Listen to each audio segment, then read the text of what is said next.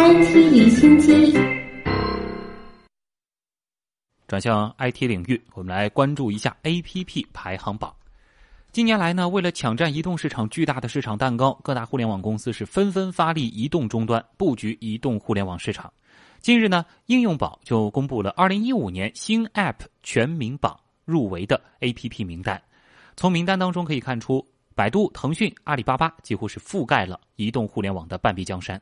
三巨头在移动互联网战线，几乎是从影视、视频、金融支付、旅游出行，一直蔓延到美食健康。据了解，这次入围的 APP 共计有七十四款，百度、腾讯、阿里巴巴三大派系入围 APP 之和是超过了二十款，占据入围名单的三成席位。我们来看一下。嗯，那么在视频领域呢，腾讯视频与爱奇艺两款 A P P 是双双跻身最受欢迎应用奖和最具突破应用奖这两大入围名单。两家，一个呢是具有大量版权 I P 内容，一个呢是依靠 I P 打造自制节目独辟蹊径。两者的争夺战也意味着网络视频两条道路的争夺。此外，在时尚购物领域啊。京东与淘宝可以说是狭路相逢。作为国内互联网电商市场的两大巨头，在移动互联网领域硝烟再起。在旅游出行领域，滴滴出行、腾讯地图与百度地图同场竞技；在金融支付领域，微信支付与支付宝的线下争夺也是在这份榜单上展现的淋漓尽致。嗯，那么在移动互联网时代，BAT 三巨头呢，其实还称不上是一统天下。在新 APP 全民榜当中，可以看到网易赫然成为了二零一五年国内移动互联网的黑马。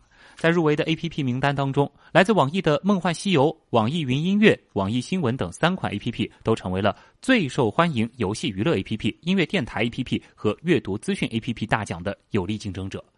虽然网易与 B A T 在移动互联网的综合布局还有着差距，但是就榜单入围 A P P 名单来看，网易在2015年已经取得了长足的进步。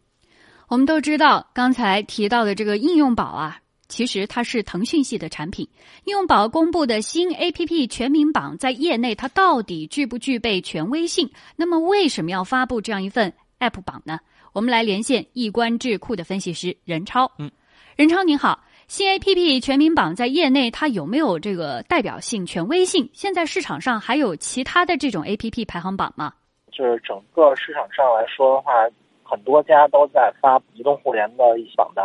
主要的发布方呢有几个，第一个主要是第三方公司通过监测来去发布一系列的榜单，第二个呢是运营商，呃，运营商他手里面会有很多的数据，所以说他也会发这样的榜，然后第三个呢就是一些应用商店，像您刚才提到的应用宝呢，它是属于应用商店的一种，就这三个方面来说的话呢，尤其是后面的，比方说这运营商或者说这个应用商店来说的话。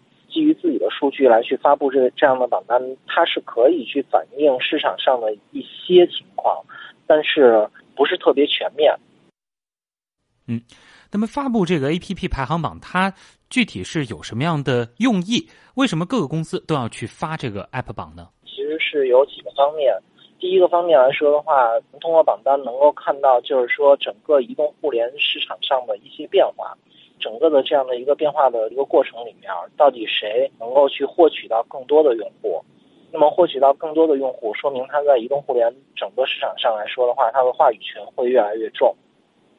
那么第二块来说的话呢，通过榜单我们也能够看到移动互联网的一个发展，就是说移动互联网它更多的还会向哪一些领域去进行辐射？前段时间的时候，我们可以看到。其实移动互联网来说的话呢，更多的是在即时通讯和社交上它是比较突出的。但是在一五年之后，我们看到更多的一些生活服务类的这样的一些 App 的出现。呃，那所以说从整个榜单上我们可以看到移动互联网它自己的一个变迁。